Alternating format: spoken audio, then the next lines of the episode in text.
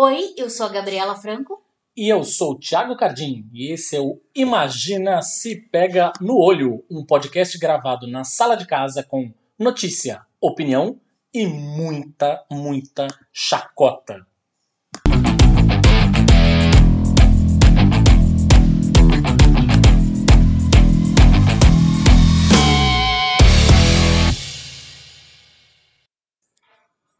Um belíssimo olá para cada um de vocês que estão ouvindo este episódio, que é, a gente ia falar sobre isso no final do programa, vamos reforçar, mas já começamos aqui dando a notícia que este é o último episódio do Imagina se Pega no Olho em 2022. Isso significa, portanto, que a celebração do nosso episódio de número 100, o centésimo episódio do Imagina se Pega no Olho, ficou para 2023. Muito obrigado a você que escutou a gente ao longo de todo este ano. Guarde aí a mágoa e o rancor, enxugue as lágrimas da eliminação do Brasil na Copa, porque o assunto principal de hoje é muitíssimo importante com ou sem Brasil na Copa. Vale para a vida, na verdade, toda essa discussão a respeito de futebol e política. Se você, aliás, quiser escutar ela diretamente, você já sabe como é o esquema. Vai lá, aperta aqui no, no seu controle de. no controle do, do segmento do seu podcast, ou qualquer que seja a plataforma que você está usando aí, no seu player, você segura o botãozinho, vai lá para o minuto 15, 20 mais ou menos, que aí você vai acompanhar diretamente a nossa conversa sobre futebol e política. Mas, se você quiser escutar um giro do que mais importa, do que de mais importante aconteceu no Brasil e no mundo nos últimos dias aí, perdeu alguma coisa, quer um resumo, quer que a gente te explique como se estivesse explicando uma criança de 5 anos de idade, tá tudo certo. Você acompanha com a gente o nosso já clássico Giro de notícias. Bom, e o presidente eleito Luiz Inácio Lula da Silva confirmou os nomes dos primeiros ministros do seu governo que tem início em 2023. Olha, eu vou dizer que me dá um alívio dizer esta frase. É, nossa. Nossa, Foi- com é estas que- palavras nos- todas nessa frase. É, foi o que nos restou, né? Ficar alegre com a eleição do Lula. Pois é. Com a posse do Lula, enfim. Agora a gente tem mais uma coisa. A gente queria celebrar também pela Copa? Queria, óbvio. Mas temos aí outro motivo para celebrar que vou te dizer, politicamente falando e, né, em termos sociopolíticos, é muito mais importante do que o resultado da Copa. Pois é. Mas enfim, os ministros do governo do Lula, os primeiros nomes que foram confirmados foram o do embaixador Mauro Vieira, curiosamente, atualmente trabalhando na Croácia, veja só, no Ministério das Relações Exteriores, o ex-governador do Maranhão, Flávio Dino, no Ministério da Justiça, José Mussi no Ministério da Defesa, e aí deixa eu abrir um parênteses, aqui é uma decisão questionável do governo Lula, a gente sabe que tem um xadrez aqui que deve ser feito, com a história toda dos militares, não sei o quê, mas enfim, a gente discute isso um pouco mais pra frente. O governador da Bahia, Rui Costa, vai assumir a Casa Civil e o ex-prefeito de São Paulo, Fernando Haddad, será o ministro da Fazenda. Sobre o Haddad, claro, a Faria Lima pirou com o anúncio e o mercado, aquele mesmo que cagou para todas as merdas que o Paulo Guedes fez nesses últimos quatro anos, fingiu que não viu, ficou todo revoltadinho. Vale lembrar aqui, portanto, alguns detalhes. O Haddad é bacharel em direito, mas é mestre em economia e doutor em filosofia pela USP.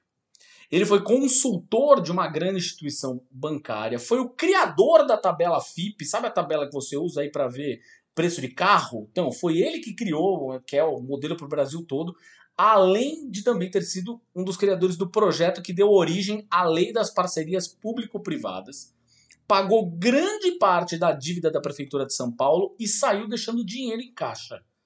No quadro do PT, é um dos mais capacitados economistas do partido, oscilando entre o mercado e as forças de esquerda. É o que o Lula já chamou algumas vezes de o petista mais PSDBista que existe. Logo, tô aqui para defender o cara que fizer cagada, para ficar tranquilo que nós aqui Sim, vamos ser os primeiros a falar. é. Mas minha gente, vamos lá. comparar com Paulo Guedes, você tá de sacanagem, né? A gente sabe a razão dessa revolta, né? A gente sabe que o Paulo Guedes estava, é, como é que fala? É, privilegiando, na verdade, os grandes, os, os, os empreendedores, os grandes executivos, as grandes empresas, né? A gente sabe disso, a gente sabe disso. E a gente sabe que a revolta do mercado, desse, dessa entidade, o mercado, não quer não quer a ascensão dos mais pobres, não quer ascensão, não quer uma, uma igualdade aí entre classes. A gente tá cansado de saber disso. É né? muito engraçado, na verdade, que esse ela mesmo... quer que contenha, ela quer que continue contendo esse sistema de castas de empregador e empregado. É isso que ela quer. Esse mesmo mercado, curiosamente, só lembrando, ganhou um dinheiro do caralho no governo Lula. Nos dois governos do Lula. Queria deixar só isso claro. Pois é, além disso, o advogado professor Silvio Almeida, que eu amei essa indicação, nossa, eu fiquei muito feliz. Ele é um dos maiores intelectuais vivos no Brasil hoje em dia, né? É, tem sido cotado para assumir o Ministério dos Direitos Humanos. E a cantora Margarete Menezes, que compõe a equipe de transição, seria, teria aceitado o convite de Lula para ser ministra da Cultura, que também já levou uma série de cacetadas aí. Ah, quem é essa Margarete Menezes e tal? A pasta né, de cultura terá que ser recriada após o absoluto sucateamento da área por Bolsonaro. Ou seja, a pasta da cultura nem existia. É, nem existe. Virou né? secretaria. Virou né? Secretaria da Cultura, exatamente. O Ministério da Cultura não, ele, ele acabou com o Ministério da Cultura. Deve ser por isso que os, que os bolsonaristas estão revoltados, né? Poxa, que isso? Cultura? É. Mas enfim, a gente sabe que não é só isso. Vale lembrar que Margarete Menezes é, além de cantora, essa é só uma das funções dela, tá? Além de uma ótima cantora, aliás, reconhecida internacionalmente. Ela não tem. Aqui no Brasil, você pode até pensar que ela não é tão conhecida assim, ela fica mais no eixo lá da Bahia e tal, mas não. Ela é reconhecida internacionalmente, tá? Ela também é atriz, produtora cultural, embaixadora cultural da Unesco, fundadora da Fábrica Cultural, que é uma organização social fundada em 2004 na Bahia, e já ganhou diversos prêmios por produzir cultura. Simples assim. Questionar a capacidade de uma mulher negra nem sequer analisar o seu currículo tem nome. Aliás, tem dois nomes. Pois é. Mas até os 45 do segundo tempo, mantendo a metáfora futebolística, esta caralha de governo Bolsonaro tá aí disposta a fuder com a vida da gente. Olha só um exemplo. O Instituto Nacional do Seguro Social, o INSS, alertou essa semana, na última semana que passou, o governo federal que deve paralisar as atividades devido aos recentes bloqueios orçamentários. Em um ofício enviado ao secretário do Orçamento Federal do Ministério da Economia, o órgão afirma que, abre aspas, a falta dos recursos causará grave prejuízo ao funcionamento desta autarquia, ocasionando suspensões de contratos a partir da próxima quarta, dia 7 do 12, que foi a quarta anterior, né? A gravação desse programa. Ainda, a situação poderá ensejar deslocamentos de servidores de forma imediata, impactando consequentemente no atendimento à população e na prestação de serviços essenciais do INSS. Isso pode inclusive levar ao fechamento de agências, suspensão de perícias, atraso em benefícios, etc, etc, etc. A gente já sabe o caos que isso pode, que isso pode acarretar. Hein? A gente já sabe, a gente já viu, provavelmente a gente vai falar aí, né, agora mais pra frente, sobre o, o, a degradação do Ministério da, da Educação, né, sobre a suspensão do, das, das bolsas do CAPES, e agora mais um legado aí de Bolsonaro, que é deixar o país o mais arrasado possível na mão do Lula, que é para ter essa sensação de que o Lula tá cagando tudo. Né? Mas eu acho que as pessoas, não sei, devo aqui pensar que as pessoas vão fazer contas e pensar, caramba, não foi o Lula que fez isso, porque ele acabou de assumir, mas enfim. Pois é. Mas, então, como a gente estava falando, não acaba por aí. Porque o Ministério da Educação anunciou que não tem como pagar os bolsistas de pesquisa da CAPES e de residência médica de instituições de ensino federais, já que agora em dezembro, justamente por conta do bloqueio de verbas determinado pelo governo Bolsonaro, né? Ele simplesmente falou: não, ninguém mais vai receber, ninguém vai ter Natal. Simplesmente quem é bolsista, quem é bolsista de federal, quem foi é, passou nessa balbúrdia aí que, é, que ele chama de de instituição federal, das faculdades federais, não vai ter Natal. Foi o que revelou o, Ministério da, o ministro da Educação, Victor Godoy, para a equipe de transição. o MEC não tem verba programada nem para pagar os contratos do sistema, que é responsável pelo SISU, também não tem dinheiro para pagar material escolar das escolas públicas de 2023, nem merenda, nem assistência estudantil. Ou seja, temos aí os, os aposentados e os estudantes E pesquisadores. e né? pesquisadores, os cientistas do nosso país, completamente sem futuro, sem norte, sem saber o que vai acontecer. Importante é só reforçar que o CAPES informou na última semana que depositou os- as bolsas de pós-graduação e de formação de professores de educação básica. O valor deve chegar a todos os bolsistas até o dia 13. Então, se você estiver ouvindo esse programa depois disso, possivelmente esse valor já vai ter caído na conta de quem é pesquisador e professor e tal. Para possibilitar o pagamento, o Ministério da Educação voltou atrás neste bloqueio, né, que era de 210 milhões. A liberação aconteceu, claro, depois de toda a repercussão negativa, mas não tem muito para comemorar para além do alívio dos bolsistas, porque a verba para manutenção das universidades, por exemplo, segue restrita. O Grupo Técnico de Educação do Governo de Transição propõe um reajuste de pelo menos 40% para as bolsas da CAPES. As bolsas de mestrado, doutorado e pós-doc da CAPES não têm reajuste desde 2013. Com aumento, as bolsas teriam de mestrado de um, é, um, é, mil né, reais e meio para dois mil, doutorado de 2 para 3,80 e o Grupo Técnico de Ciências e Tecnologia vai propor o reajuste de 40% para as bolsas do CNPq. Bom, tá novamente na pauta da Comissão de Defesa dos Direitos da Mulher da Câmara Federal o projeto de lei número 478 de 2017 que cria o diabo do Estatuto do Nasciturno. A votação do parecer do deputado Emanuel Pinheiro Neto, do MDB, relator da matéria na comissão, aconteceu na última quarta-feira, dia, dia 7, mas a sessão não foi concluída devido ao pedido de vista conjunta dos deputados Érica Cocai, do PT, Pastor Eurico, do PL, Sâmia Bonfim, do PSOL e Vivi Reis, também do PSOL. O Estatuto do Nasciturno foi apresentado como proposta legislativa em 2017, e 2007 perdão, e de lá para cá sofreu uma série de alterações. E da forma como ele se encontra hoje, hoje, ele acolhe o princípio da vida desde a concepção e alteração do Código Penal, aumentando a pena por prática ou facilitação do aborto. A tal da defesa de que a vida começa na concepção e a equiparação dos direitos de fetos ou embriões aos direitos de pessoas nascidas contidas no projeto acabaram não sendo acolhidas pela Assembleia Constituinte lá de 1988.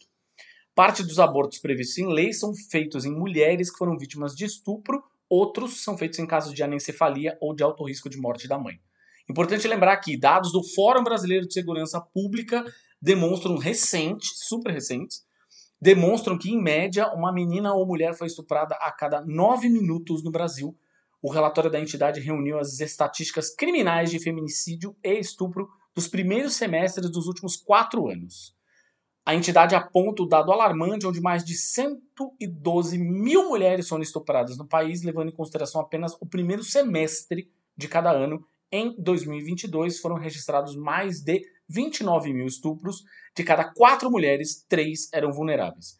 Apesar do crescimento da violência contra as mulheres no Brasil, o texto desse projeto de lei aumenta as barreiras de acesso ao aborto legal, pois cria uma confusão jurídica do caralho sobre quando o aborto pode ser realizado, apesar de não proibir expressamente o aborto em caso de estupro ou risco de vida à gestante, cuja autorização está expressa desde o Código Penal de 1940.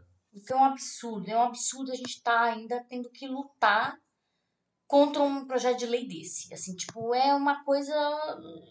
Não dá nem pra pensar num negócio desse.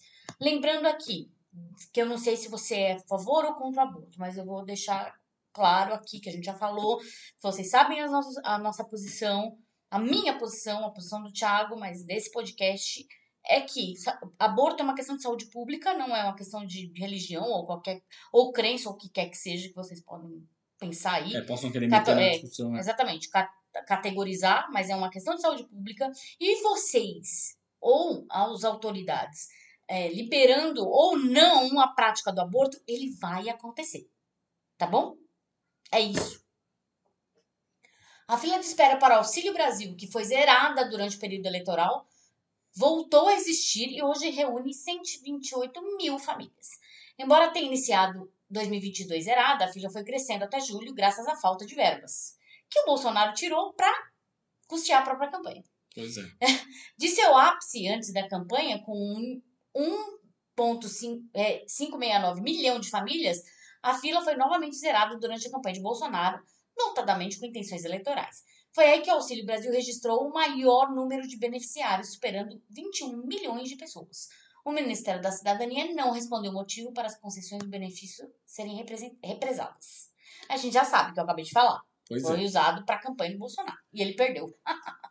O PL, que é o partido do Bolsonaro, não tem dinheiro para bancar as despesas do, em breve, ex-presidente. O partido teve as contas bloqueadas pelo Tribunal Superior Eleitoral por ter questionado sem provas a integridade de quase 300 mil urnas. Aliados afirmam que um partido não tem recursos para pagar o aluguel da sala para que o Bolsonaro despache ao lado da sede da legenda. Também não há recursos para pagar um aluguel da casa em que o Bolsonaro deve morar após sair da presidência. Ah, ele pode morar em algum dos 51 50 imóveis. imóveis que ele comprou com dinheiro vivo. Tá tudo certo. Tá tudo certo.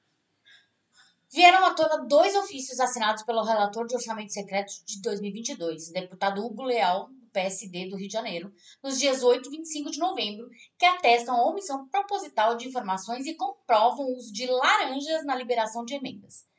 Pela decisão do, do STF em 2021, que pretendia dar transparência ao orçamento secreto, as informações omitidas deveriam ter sido publicadas na internet. Mas, adivinha, não foram. Essas indicações foram protocoladas sem nome de parlamentares, tendo como autores, entre aspas aqui, usuários externos. Em seguida, foram aprovadas pelo relator geral. Usuários externos são pessoas sem mandato, mas que podem apresentar emendas. Em bom português, significa um expediente criado pelo Congresso para cobertar nome de congressistas que não querem assumir o repasse de valores. Ou seja, a galera não quer ter um nome atrelado a essa, tipo, Pois essa é. lavagem de dinheiro. Né? Então põe o quê? Põe um nome qualquer aí. Os pedidos aparecem em nomes de terceiros. Em resumo, laranjas. Tipo, põe o nome da minha mãe, põe o nome do, do- do meu segurança, meu motorista, whatever. A gente já sabe onde essa história vai parar. Recorrer ao usuário externo é uma forma de driblar a determinação do Supremo por transparência, que também está prevista na Constituição. Por falar em transparência, o Tribunal Regional Eleitoral de São Paulo deu um parecer desaprovando as contas da deputada federal eleita Rosângela Wolf Moro do União Brasil. Rosângela, cara, caso você É não tenha, Conja. caso você não tenha percebido exatamente, é a esposa do senador eleito Sérgio Moro, que também teve as contas de campanha contestadas. O relatório afirma que a campanha não esclareceu gastos eleitorais irregulares do fundo partidário, que somam mais de 850 mil reais, e gastos irregulares pagos com recursos do Fundo Especial de Financiamento de Campanha, que somam mais de um milhão de reais.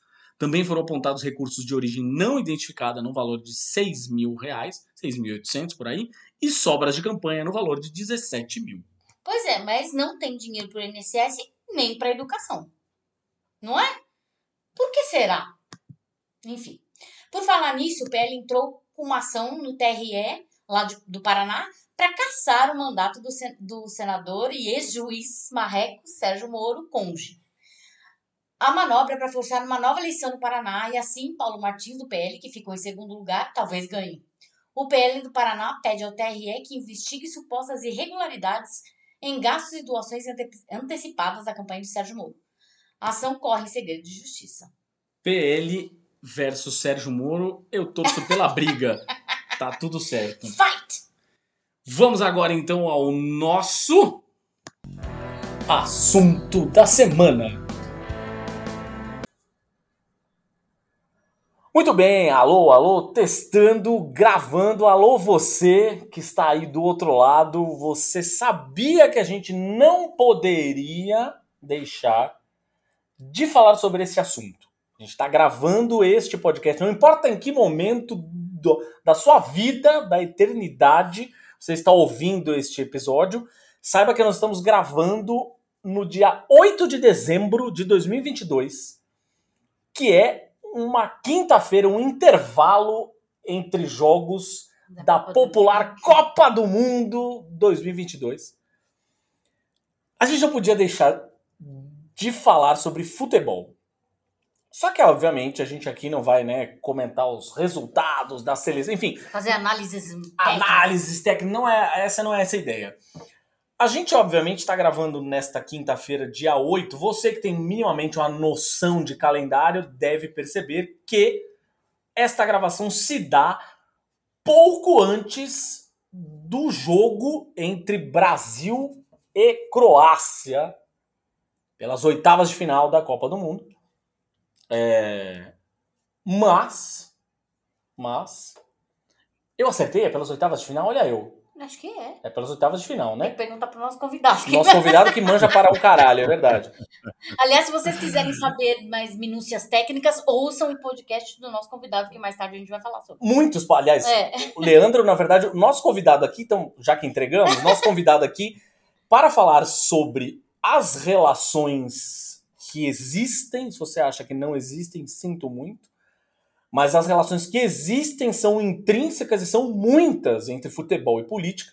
A gente convidou aqui Leandro e a mim. Leandro e a mim, para mim, a verdade é aqui um, um, Flashback. uma, um flash, mais do que um flashback, é uma inversão de papéis que a mim, no podcast O Asterisco, que a gente era o nosso podcast do Judão, que a gente gravava na Central 3, que é a mesa que Leandro capitaneia lá, né? A, a produtora de podcasts.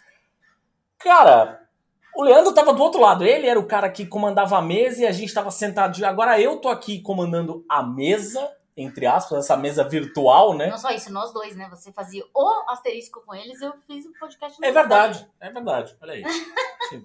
Enfim, a gente tá fazendo aqui um, um imenso flashback, uma inversão de papéis. Leandro agora como nosso convidado. Não foram raras as vezes que o Leandro participou também, né, do asterisco. Enfim, dando o tostão da sua voz lá, mas agora aqui ele é o nosso... Derico, né?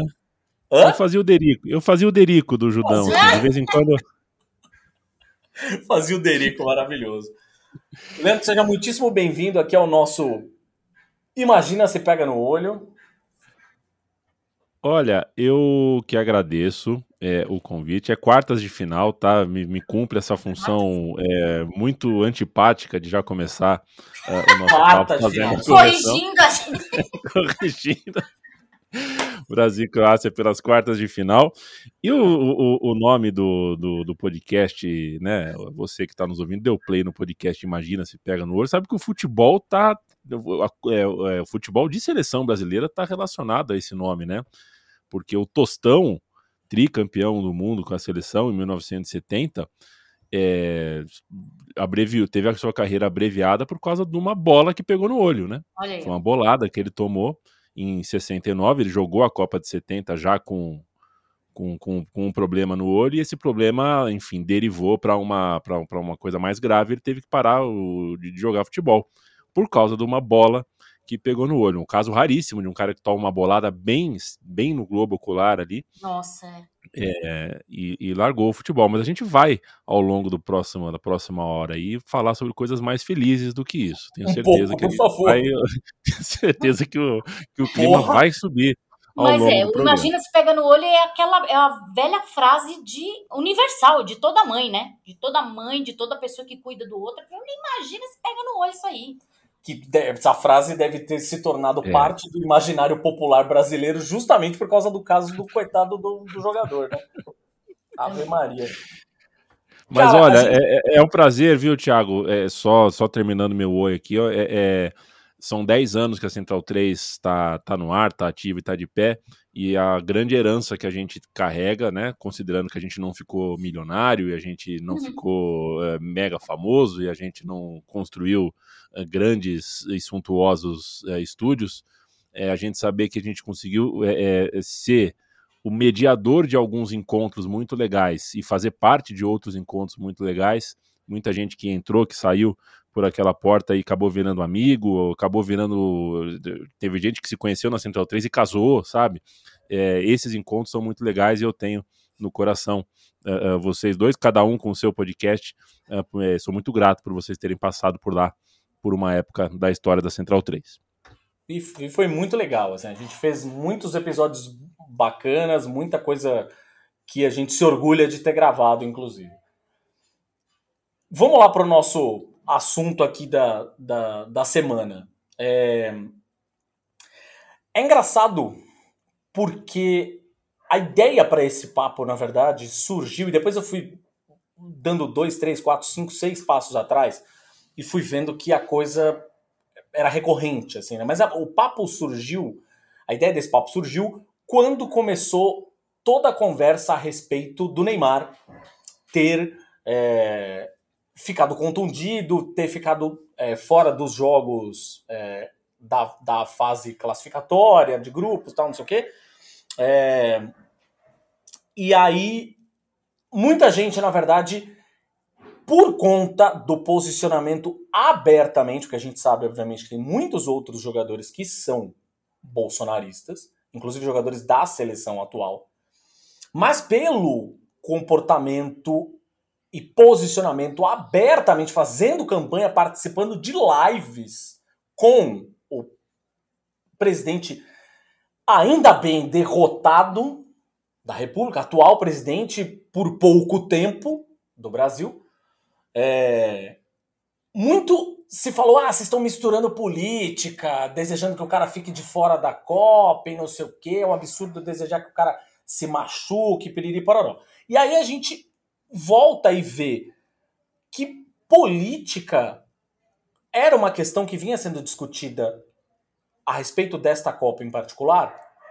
Primeiro pelo local. Exatamente. Desde, né? desde a escolha do Catar, que é um país que é conhecido por não ser um país que é, costuma respeitar os direitos humanos, embora não seja o único, Exato. vamos ser francos e honestos, né? Vai jogar a Copa lá nos Estados Unidos. Ei, parabéns, grande democracia. Pau no cu, democracia o caralho, né?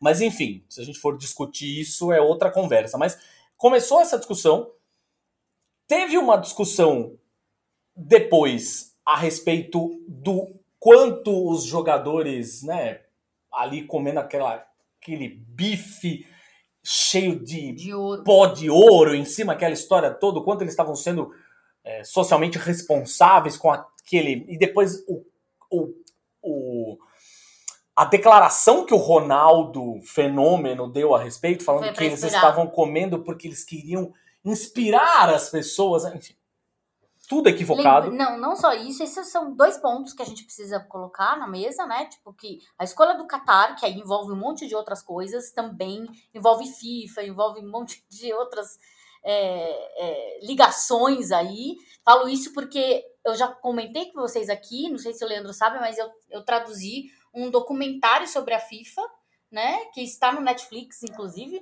falando sobre todas essas ligações escusas das escolhas de países sede de, de Copa do Mundo e que, e que tais. Depois a gente teve o Neymar falando que se ele fizesse um gol, ele iria dedicar ah, esse gol sim, ao Bolsonaro. Esse detalhe aí, pois é. Exato, e aí todo mundo falando, não, não vamos misturar política e futebol, meu filho, quem fez isso foi o Neymar, ele que falou que ia. Então, mas o que eu queria, onde eu queria chegar... E depois chegar... a gente veio, aí até que a gente chegou a essa questão do do bife com ouro. Mas aí a gente vai perguntar. É, e, não só bife, e não só bife com ouro, tem as colunas que o Casagrande Isso. tem escrito, inclusive por ter sido atacado, não sei o quê. Isso tudo chegou a uma discussão que eu vi, inclusive, um amigo fanático por futebol, inclusive, estava falando esses dias, falando, porra. Primeiro ele colocou entre aspas, né? Ou seja, reproduzindo uma frase alheia, dizendo assim, porra, essa Copa tá uma Copa muito política, hein? Ele fechava aspas. Ele falou: não seu animal que repete essa frase. O futebol sempre foi político. Só você que fingia que não estava vendo. Leandro, o futebol sempre foi político? O futebol sempre foi político, o futebol é político. Agora, é claro que o manejo uh, dessa parte política do, do futebol pode ser separada em um debate que é maior, que é, que é sobre princípios. A gente está falando, no caso do Brasil, de um, de um governo que é absolutamente abjeto, que a gente cogite que alguém defenda, e, e, ele é defendido, e nas urnas ele foi muito bem votado de maneira expressiva, e que você tem o pai de um grande jogador, como é o caso do pai do Neymar, Uh, uh, né, a gente teve uma, uma, entrevista recente, inclusive em um podcast, né, na verdade uma livecast, né, é, em que o, o, presidente eleito, o Lula, fala que né, não é segredo para ninguém que, o, que, o, que a família do Neymar teve abatimento de impostos, né? Então deixa de ser, então deixa de ser só um apoio, um apoio porque achou que é legal, porque tem um lado político e, e, fez espontaneamente um apoio, é porque tem um envolvimento, são pessoas que na verdade são empresas, né? Esses jogadores principais da seleção brasileira são grandes empresas, empregam mais gente do que, do que várias empresas de, de, de médio porte, inclusive. O Neymar é uma mega empresa e essa mega empresa tem como uh, uh, atuar dentro da mídia, tem como atuar dentro da política formal, da política informal tem como fazer tráfico de influência. Então, né, não é só uma escolha, né? Quando um jogador de futebol da seleção brasileira toma uma posição, ele não está é, é, é, só exercendo, não é como eu, Leandro, a mim falar aqui que voto em candidato X ou Y. E, isso já é do ponto de partida né, do, do, do, da gente pensar o futebol é político, é, o futebol é político, o futebol é capitalista, e dentro dessa, dessa, dessa dinâmica, é, é evidentemente que uma coisa se, se, se alimenta da outra. Quem está dentro do futebol, ganhando muito dinheiro com o futebol, sendo mais rico, o Neymar, hoje, ele é mais rico que o Santos. O Neymar é mais rico que boa parte dos times de futebol do Brasil, né?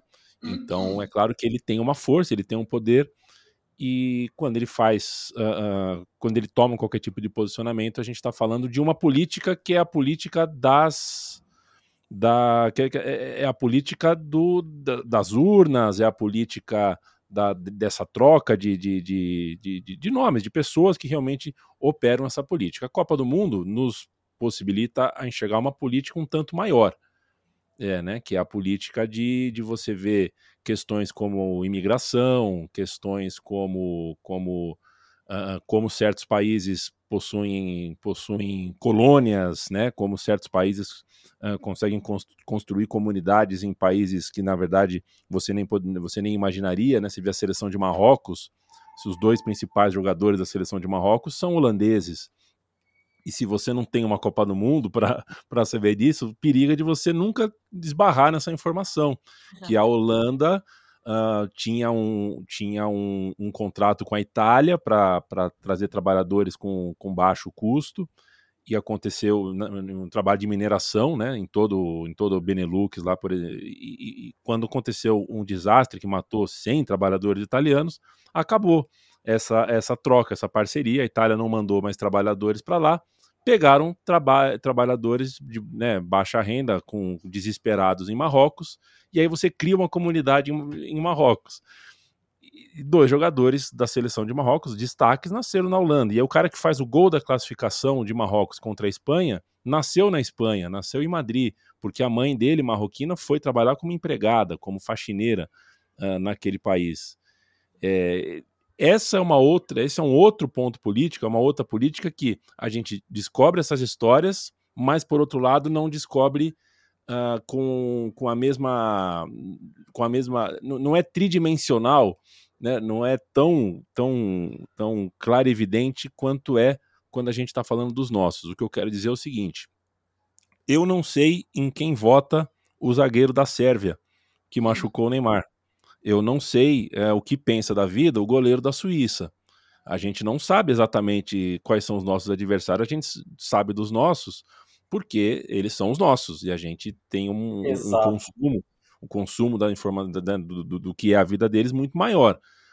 Até que ponto é justo ou injusto a gente abrir mão de uma torcida pela seleção, que é uma coisa muito mais de identificação de criança, de, de ritual com a nossa família, de achar um motivo para a gente largar um pouquinho o trabalho, esquecer um pouco da vida e se juntar com os amigos e amigas para ver um jogo. Eh, até que ponto é justo a gente deixar de fazer isso? Porque o Vinícius Júnior, ou o Rodrigo, ou o Neymar, ou o Casimiro acham isso ou aquilo do, do da vida e da política, da, da, política da urna, da política uh, de Brasília, né? Digamos assim. Porque se a gente for fazer isso, uh, é, é aquela história. É, vamos ver qual filme né, o Jack Nicholson pensa o que da vida, e nós vamos assistir qual peça de teatro, esse diretor pensa o que da vida, a gente vai ver qual novela, a gente vai ouvir qual banda, a gente vai torcer para a Sérvia, por quê? Né? A final da Copa de 2018, né, né, Thiago, né, Gabi? Foi muito claro esse debate. Colocou de um lado a seleção francesa, que era cheia de, de, de imigrantes, né, argelinos, de, de, toda a África Negra, um monte de, de filho e neto ali de, de, de pessoas que foram da África Negra para a França, ou, ou mesmo da, da África magrebina ali, tentar a vida na França, filhos e netos dessas pessoas. E do outro lado, uma Croácia que tinha se lambuzado ao longo da Copa com alguns jogadores que tinham se manifestado é, contra Kosovo, contra, contra direitos humanos, uma situação meio, meio fascista ali.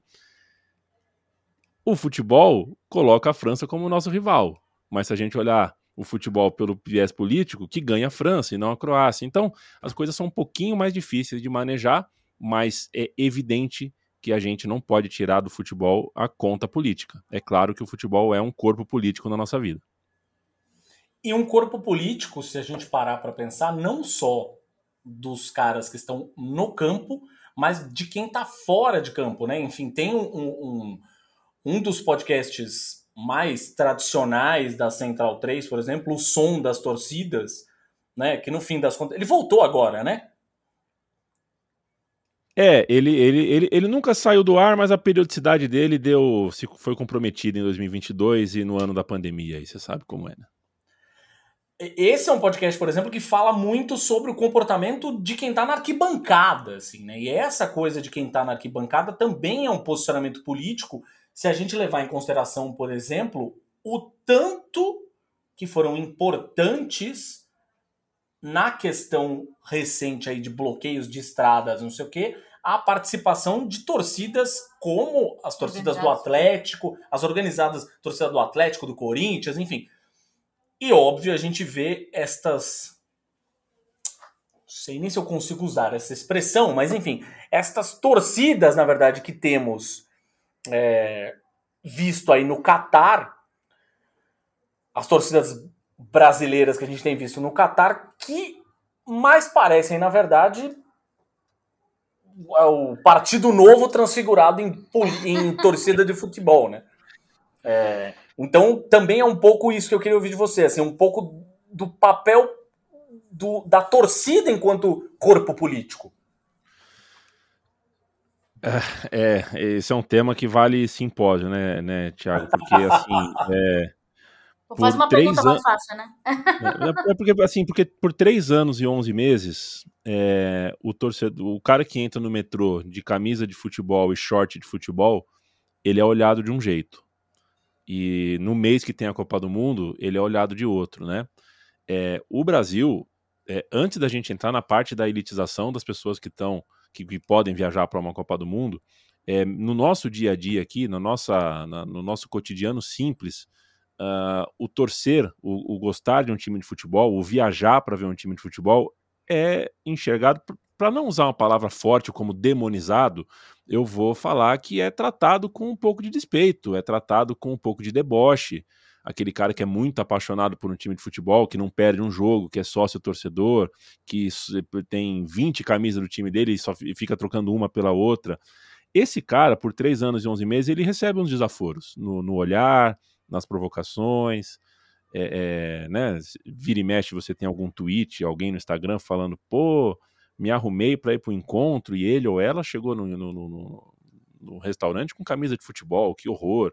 Né? É, a, gente, a gente não banca o ato de torcer ao longo de três anos e onze meses. E chega o mês da Copa do Mundo, uh, essas pessoas querem que quem gosta de futebol pinte a rua, como se fosse um, né, a gente é Agora, pinta a rua agora, porra, pinta, faz a festa aqui para mim, organiza o ambiente aqui para mim. Como que eu vou organizar o ambiente de seleção, de Copa do Mundo, de festa, se uh, ao longo dos três anos e onze meses uh, anteriores o futebol não foi tratado com carinho, não foi tratado com zelo, com respeito, que as pessoas no Brasil são, enfim, o futebol é tratado com, com, com uma distância que, por exemplo, na Argentina não funciona assim.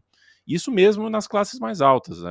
A, a, cultura de, de, se entender quem vai ao futebol, o trânsito que, que, que funciona ao redor de um jogo, de um estádio de futebol, não o trânsito de carros, mas o, o ir e vir das pessoas, o, uhum. o se relacionar com o jogo, é, no Brasil virou uma coisa meio meio meio colocada assim, a pessoa ou é o hippie da festa, ou é um nerdzão, ou é alguém violento, ou é alguém que é irresponsável, que usa o dinheiro da, do leite das crianças para viajar para ver o Corinthians, sabe? Então, uh, nesse contexto de que do que eu entendo de ser o futebol ser bastante desrespeitado como cultura, a gente tem um grande evento como a Copa do Mundo que altera completamente Estou né, falando da 2014 especificamente, que altera completamente a maneira como o futebol é tratado no Brasil, porque altera o ambiente, os estádios e a precificação desses estádios e a maneira como se comporta dentro do estádio. E não adianta falar que não muda, porque se você colocar um lustre de um milhão de reais na sua sala e um sofá de dois milhões de dólares na sua sala, você não vai mais se sentir em casa como se sentia antes. As coisas mudam. Não é, não, o equipamento altera o nosso comportamento. Eu tiro a camisa no estádio do meu time, eu já me sinto diferente do que eu sempre me senti. É, não tem como, na hora de você transportar isso para uma Copa do Mundo, você fazer com que a, a, chegada à Copa do Mundo seja super orgânica. A torcida do Brasil não vai chegar numa Copa do Mundo orgânica se no dia a dia aqui, se ao longo dos Grêmio contra Vasco, Cruzeiro contra Palmeiras, as coisas são tratadas como são. Com, com a polícia sendo muito truculenta, com os ingressos sendo proibitivos, com, com a televisão e, e, e assim dando muito pouca, muito pouca valorização para as pessoas que se sacrificam para estar tá lá. E qualquer probleminha que dá, uh, uh, já vem aquele discurso já pronto, né, um discurso que já está dado sobre, sobre, sobre né, são os pobres, né, quem, os violentos são sempre os pobres, são sempre os outros, né?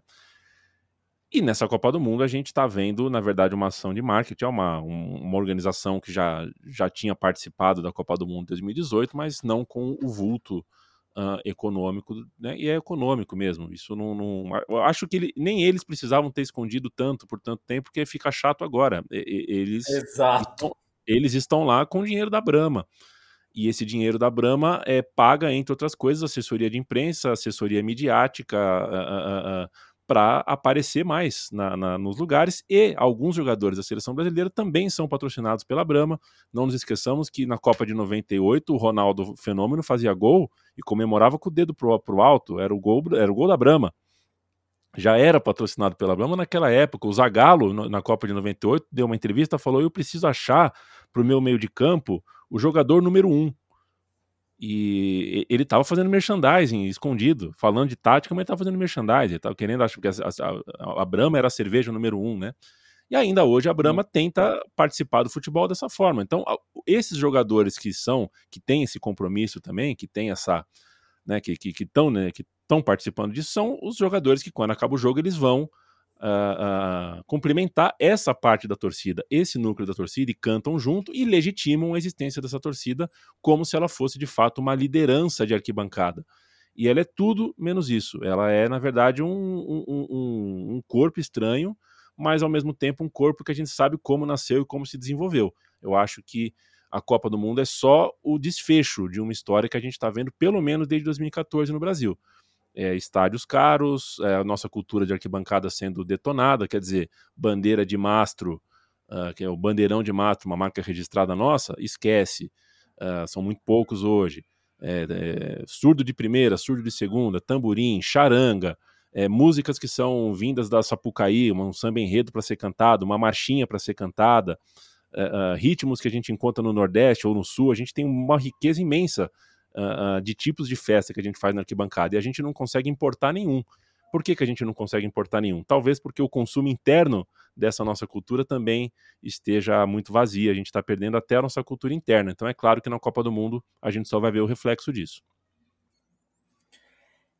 E tem uma, obviamente, uma lembrança que que a Gabi fez comigo aqui em casa ao longo da semana, que foi a gente tem visto, como eu falei no começo, um, um posicionamento que eu acho bem bravio e bem é, interessante, eu acho, é bem justificado, inclusive, é, do Casagrande, ex-jogador, ex-comentarista, enfim, né, esportivo na TV, é, se posicionando contra determinados posicionamentos e vendo ele ser atacado por estes posicionamentos por outros ex-jogadores.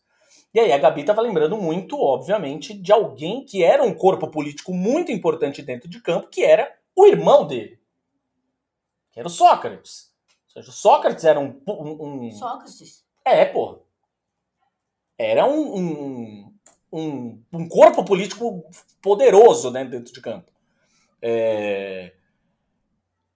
E aí muita gente lembrou, obviamente, da coisa da democracia corintiana, né? Eu, eu, eu queria, na verdade, ah, ou, que que é. ouvir um pouco isso de você também, Leandro, assim, essa coisa dos jogadores quando eles estavam abertamente se posicionando de maneira política, é, mais lá atrás, né? Mais lá atrás, muito antes da gente sequer falar do Neymar e Bolsonaro caralho. É, olha só. O Sócrates é o irmão do Raí, gente. louco. Olha, você que está ouvindo aí em casa, ouvinte do Imagina se pega no olho, aos. Mas, ó, os 26... Ele pode ser o irmão. O Casagrande era o irmão espiritual. Era, é óbvio que era. Na minha cabeça. Eu falei, meu tava... Deus, o Thiago tá louco. Que Tá que a é corintiana aqui, tá me... a corintiana aqui do meu lado tá me defendendo. Bom, vocês percebem o quanto, na verdade, o meu, o meu interesse em futebol, aliás, é uma coisa legal de falar aqui. Leandro sabe disso, que a gente dividiu a mesa há muito tempo, falamos de futebol direto ou indiretamente no programa algumas vezes, no asterisco lá na Central 3.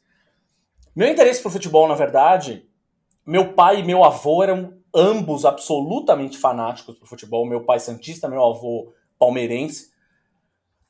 Nenhum dos dois conseguiu. Meu pai conseguiu fazer com que eu dissesse que torcia para o Santos, mas nenhum dos dois conseguiu fazer com que de fato eu me tornasse um torcedor fanático. Tanto é que hoje, por exemplo, eu já nem consigo dizer que gosto do Santos por uma série de questões extra-campo.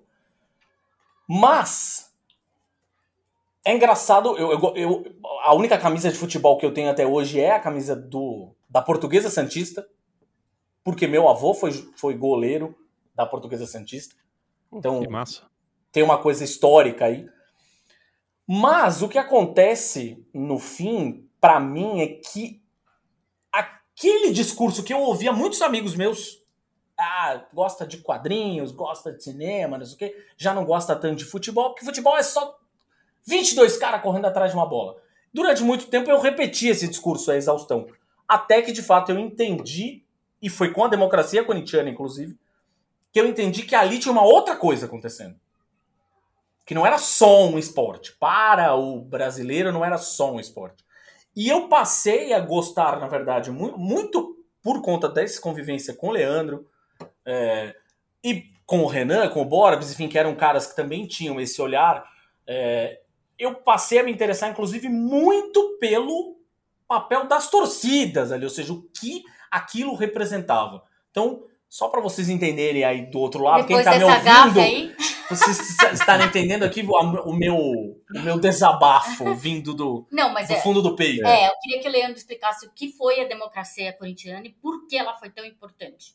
E uma coisa que, né, de novo, E o Casagrande fez parte disso, por isso que ele Sim. resga tá resgatando isso. décadas antes da gente, volto a insistir aqui, era futebol e política décadas antes de Neymar dizer X ou Y a respeito do É. Bolsonaro. Eu começo essa resposta. É, primeiro, assim, acho super. É, é- é super ah, o, o Raí, recentemente, na bola de ouro da FIFA, ele foi chamado para a bola de Verdade. ouro e fez o sinal político pró-Lula, né? O sinal do, do, do L. É, ou seja, se o Raí tivesse nascido uma geração antes, ele. é, um- uns anos antes, ele estaria junto com os rapazes da democracia corintiana, como Casagrande, como Sócrates, o irmão do Raí, e Vladimir e tantos outros. É, mas para começar falando da democracia corintiana, ah, ligando com o tema principal aqui, a gente está no meio de uma Copa do Mundo, né? É, é legal a gente olhar que a seleção de 82, que até hoje é, é- é colocada pelas suas testemunhas, né? Quem viu a seleção de 82 a trata com um carinho, com um afeto tão grande. Aquele, esse carinho, esse afeto, é, não me sai da cabeça que é fruto. Tudo bem, era um time que jogava muito bem, mas era também um pouco de idealização nossa. O Brasil precisava mudar. As pessoas estavam de saco cheio de não ter liberdade, de não ter, de não ter democracia, de não ter nada, né? De não, de, de não poder ah, tocar a sua vida. E quando a seleção brasileira mostra um futebol mais artístico, um futebol mais leve, mais livre, aquela seleção imediatamente se torna uh, não só um símbolo de uma seleção que joga bem, mas o símbolo de um Brasil que a gente prefere. É uma hipótese minha. Muita gente que fala que gosta da seleção de 82 não é que gosta da seleção de 82, gosta do que ela causava na gente.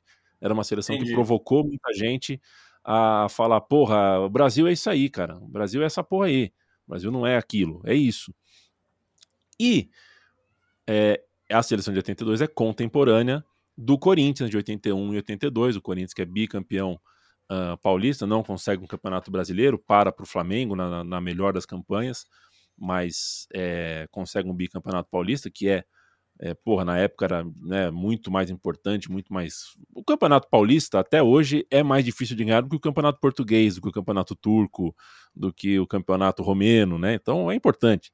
E aquele time do Corinthians conseguiu esses dois títulos, mas é muito mais do que os dois títulos, né? Eu, eu, alguns anos antes, uma década e pouco antes, tinha surgido a Gaviões da Fiel, porque o Corinthians tinha na presidência do clube pessoas nada simpáticas à democracia.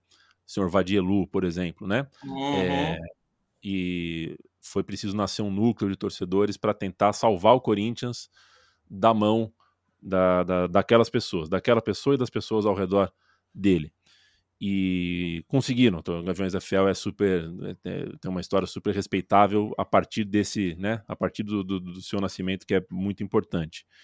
E num segundo momento, o, a, a, democracia corintiana nasce também, é, nasce também não, mas ela está existindo dentro de um Corinthians com pessoas uh, uh, que são, enfim, uh, na diretoria do Corinthians havia Romeu Tuma, que era uma das pessoas que tinha a chave do DOPS, era uma das pessoas que eram gestora do DOPS, né? Exato. né? Então, assim como a torcida, os jogadores, nesse caso específico do Corinthians Democrático, é, foram maneiras do campo, do vestiário, das pessoas que estão no futebol, no, no, futebol de chuteira mesmo, se desvincularem dessa história de, de, de, de poder de chumbo que se dependesse né? Se dependesse de quem dirigiu o Corinthians nos anos 70, não tinha Gaviões da Fiel, e se dependesse de quem dirigiu o Corinthians em 1980, não tinha um Corinthians democrático. Pelo contrário, tinha um, eh, existiria um time que usaria uma camisa escrito não vote, não uma camisa escrito vote. E o fato desse time do Corinthians ter existido não fez uma revolução no futebol brasileiro? Não, nem tinha como fazer é, não teve a vida longa que a gente, que a gente desejava que teria, 10 anos de democracia corintiana dentro do clube. A democracia corintiana era, é, é, tinha o, o, o, as pequenas vitórias simbólicas dentro do dia a dia, né, como, por exemplo, vamos decidir se, se, se a gente vai treinar tal hora ou tal hora, a gente viaja hoje ou viaja amanhã, a gente volta hoje ou volta amanhã. É, é, não era, né? É claro que tinha um técnico, era esse técnico que escolhia como o time jogava, não era tudo decidido no voto. Mas as coisas que diziam respeito à vida trabalhista deles e também a, a, as questões logísticas do dia a dia, de tempo de trabalho, eles decidiam sozinhos. E o futebol brasileiro sempre foi muito é, é, muito disciplinado, muito disciplinador, né? Muito, muito marcial, muito militar em algumas coisas. A ideia da, de concentração é, que, que a gente vê no futebol brasileiro existem em outros países, mas é, são raríssimos os exemplos de, de, de, concentrações tão rígidas como a do Brasil. A coisa de o jogo é no domingo e sexta-noite você dá um beijo na, na, cabeça do seu filho, um beijo na, na boca da sua esposa e vai para um hotel. E passa sexta-noite, o sábado inteiro, o domingo inteiro no hotel porque tem um jogo no domingo à tarde e vai que você vai para o puteiro, ou vai que você enche a cara em casa, ou vai que você se cansa. Olha, olha o nível né, de, de, de, de, de neurose que o Brasil, que o brasileiro desenvolveu ao redor dessa figura do jogador de futebol livre. Né? O jogador não tem liberdade, o jogador uh, de futebol precisava tá na, uh, se apresentar num hotel, e ainda, em muitos casos, precisa fazer isso. É, na maioria dos times é assim que acontece e a democracia corintiana, ah, de alguma forma, contestou tudo isso.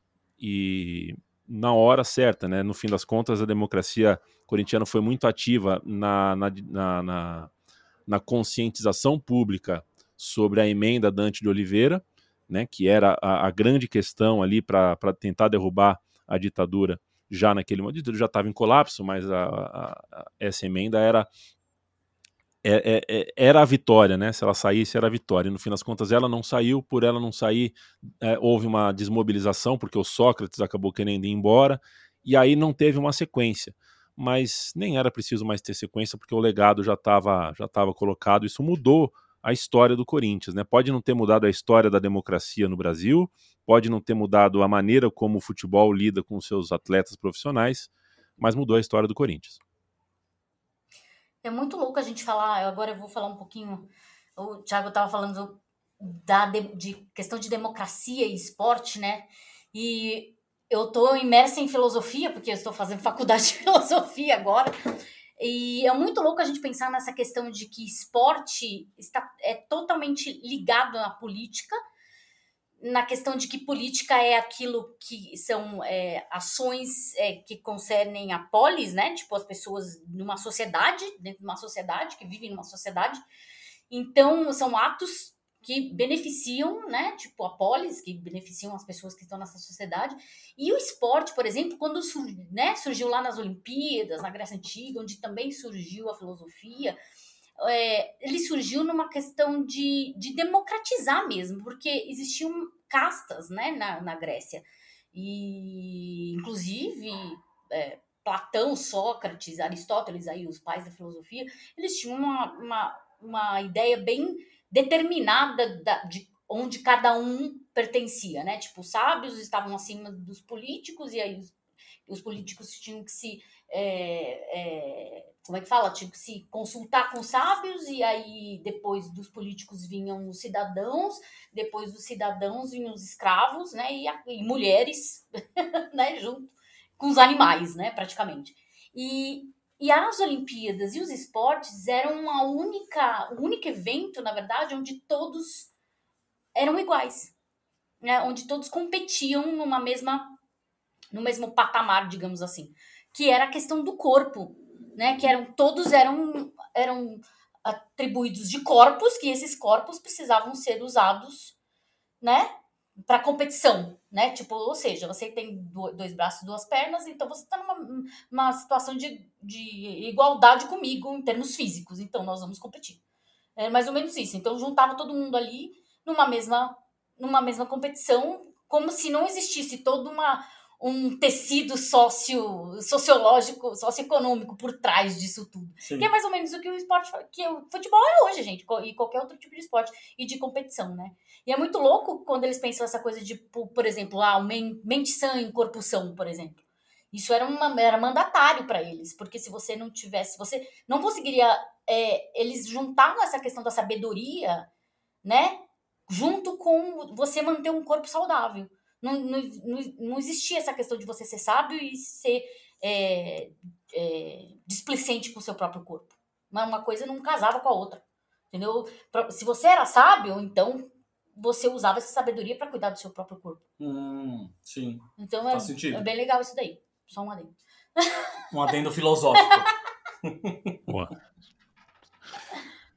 Tem uma, uma questão que é uma questão que eu tenho visto bastante as pessoas discutirem nessa, nessa Copa, mas toda vez que a gente tem qualquer jogo de seleções internacionais, e aí em alguns casos vale até para não necessariamente só para seleções, mas sei lá, por exemplo, tá rolando uma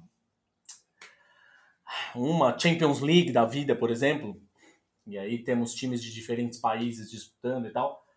É, é uma discussão muito clara sobre não é o Brasil que está jogando, beleza? Para quem que eu vou torcer? E aí fica uma coisa assim, vou ter uma torcida descolonial. Ou seja, primeiro eu vou torcer para os países latino-americanos ou para os países é, africanos. africanos. Aí eu torço para os asiáticos, os europeus eu deixo eles por último. os colonizadores. Eu deixo eles por último. É, mas, obviamente, o Leandro estava falando dessa questão, por exemplo, sobre o time da França. Exato, que é o time da Suíça também que a gente viu nessa Copa. Exato. Ou seja, é... quase todos, assim, o Leandro pode me corrigir se eu estiver errado, óbvio, mas existe também uma, uma, uma como é que se diz? Existe uma um fomento, na verdade, para os esportes dentro desses países é, super desenvolvidos, né?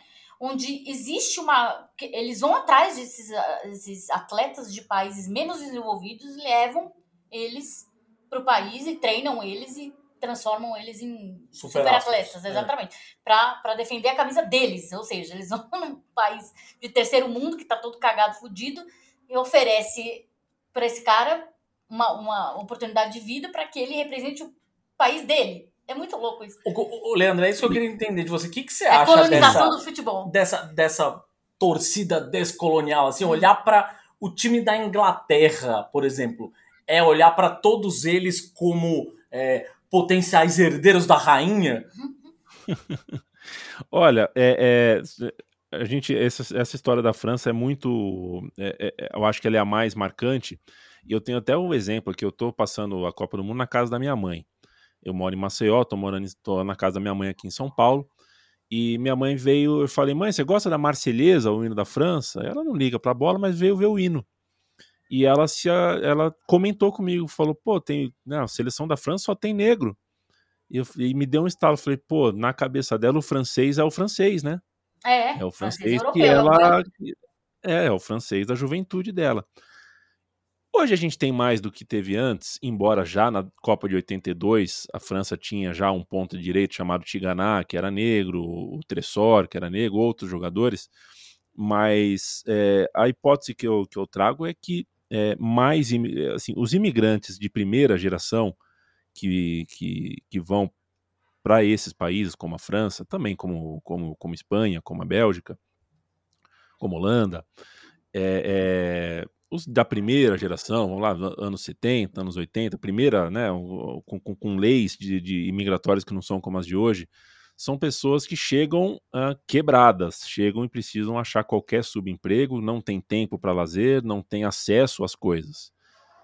Você tem a segunda geração, que são os filhos dessas pessoas, que já nascem com outros direitos, né, já nascem com outro tipo de, de, de registro documental mesmo no país, e consegue construir uma vida um pouco mais estruturada, com começo, meio e fim. Não tem a ruptura, não tem a fratura que é você sair de Marrocos e morar em Salamanca, na Espanha, por Hum, exemplo. sim. Ou de você sair da Argélia e vai parar em Lens, em Saint Etienne, né? O filho dessa pessoa, ou seja, a terceira geração dessa família, ah, a tendência é que já nasça numa estrutura um passinho mais à frente. E aí a gente chega na Copa de 22, ou na Copa de 2018, são né, o que a gente vê hoje são às vezes terceira, às vezes quarta gerações de pessoas que saíram do Congo para a Bélgica, que saíram né, da Costa do Marfim para para a França, da, da, da- de, de- Congo para a França, ou de Angola para Portugal, ou de Marrocos para a Espanha. E você percebe como melhorou um pouquinho a qualidade de vida dessas pessoas, é, esses movimentos imigratórios na segunda, terceira, quarta geração conseguem participar um pouco mais da cidade, já conseguem mais tempo livre para bater uma bola, já conseguem de repente se inscrever em um futebol ali de fim de semana, já conseguem ter uma vida social com amigos que proporcionam a chance de jogar um futebol com essas pessoas, e num segundo, terceiro momento, ah, algum clube de futebol enxerga, consegue ir numa peneira, consegue fazer parte ah, ah, dessa, desse radar, consegue entrar nesse radar. E aí o fim da história é esse, né? É, os melhores vão para uma Copa do Mundo, mas os não melhores, de alguma forma, jogam futebol em primeira, segunda, terceira divisão. O campeonato da França, primeira, segunda, terceira divisão, o que tem de filhos e netos de imigrantes é um número muito grande. E além deles, tem os que a França capta direto nesses países, né? Gente que foi descoberta com 13, 14, 15 anos ah, em um país onde você pô, não tinha uma, uma malha de treinamento, uma malha futebolística muito, muito, muito grande ali para você formar um jogador mesmo, do ponto de vista físico, inclusive, né? Dar as melhores condições para ele treinar e traz. Como a- o Barcelona pegou o Messi aqui no interior da Argentina com 13, 14 anos para se desenvolver, crescer um pouquinho, ganhar força, ganhar altura lá em Barcelona. Embora não tenha ganhado muito, o Messi seria ainda menor se ele não tivesse passado por um programa muito específico lá em Barcelona para ganhar um pouquinho mais de massa e de altura. É, isso tudo acontece. Eu tendo a ver com bons olhos, né? Acho que eh, muito do que se discute hoje, a gente vê algumas pessoas falando que a naturalização é um problema no futebol, é como se meninos de 15 anos já tivessem que escolher, né? Pô, será que um menino de 15 anos já tem que escolher se ele vai jogar por Congo ou pela Bélgica? Né? É muito cedo. É muito cedo. Ele tem pais congoleses, mas ele cresceu na Bélgica, ou foi morar na Bélgica aos 10, ou de alguma forma ele está vinculado aos dois países e ainda é muito jovem para escolher, afinal de contas, por quem o coração dele bate. Ah, mas aí a escolha vai ser por questão por, por vias econômicas, a seleção que for mais forte, a seleção que der de repente um subsídio. É, e qual é o problema? É, o problema é, diretamente não é nenhum. O que a gente pode passar, e a gente lamenta, e eu lamentei em 2018, é que a semifinal da Copa entre França e Bélgica, se você juntasse as, os 46 jogadores, né, os 23 da Bélgica e os 23 da França, se não me engano, tinha oito ou nove congoleses. E Congo nunca foi para a Copa. É, ou seja, dava para dava ter uma seleção de Congo na Copa do Mundo. Só que aí o mundo é como é, né? O mundo não é como poderia ser. As coisas são como são a, a, a, o fluxo imigratório do, do mundo obedece, infelizmente, uh, uh, o que as coisas tal qual são. Infelizmente, o que a gente tem hoje é uma Europa que consegue fazer isso ainda como fruto de uma colonização secular, né? E ela ainda consegue ter essa força, consegue ter essa influência sobre países mais uh, menos uh, mais pobres, né? Países menos desenvolvidos. E é claro que na hora que você liga a TV e põe para ver um jogo, a tendência é você torcer contra esses europeus, porque a narrativa tá dada, né? As coisas estão postas. É, eu gostaria de debater, de conversar com calma uh, sobre, afinal de contas, como que a França pode pagar o que ela fez de mal para tantas das suas colônias. É, não tem muito como você pagar isso. Agora, a política imigratória da França hoje me parece razoável a política imigratória da Itália já não me parece tão razoável. Inclusive, agora que entrou uma, uma fascista declarada para presidir o país, a tendência é que piore ainda mais. Agora, cada caso é um caso. O que eu tenho certeza, Tiago e Gabi, é que o ato de torcer acho que só perde pro orgasmo, no sentido de. Pro orgasmo, não, porque até que o orgasmo. A gente consegue fingir orgasmo, a gente não consegue fingir a intimidade né? É. Você não consegue fingir que é íntimo de alguma coisa sem ser. E você não consegue torcer por alguma coisa, torcer por um time, por alguma causa esportiva, se você não tiver realmente envolvido com aquilo. Senão fica parecendo aquelas cenas de futebol de novela das seis, assim, que o cara fica olhando para a TV com os punhos fechados, como se fosse um, um, um fantoche. Aquilo não é assim que as pessoas torcem pro futebol, né? Exato. Torcer é uma, Torcer é uma coisa que é difícil de você reproduzir porque é, é identificação, é identidade. E toda essa conversa, toda essa minha longuíssima resposta aqui é sobre identidade. A pessoa que vai morar num outro país, ou a pessoa que aderiu a um outro lugar por alguma questão familiar, eh, de, de vô, de pai, enfim, é, é, identidade. Então, a pessoa escolhe o time por identidade e você torce também por identidade.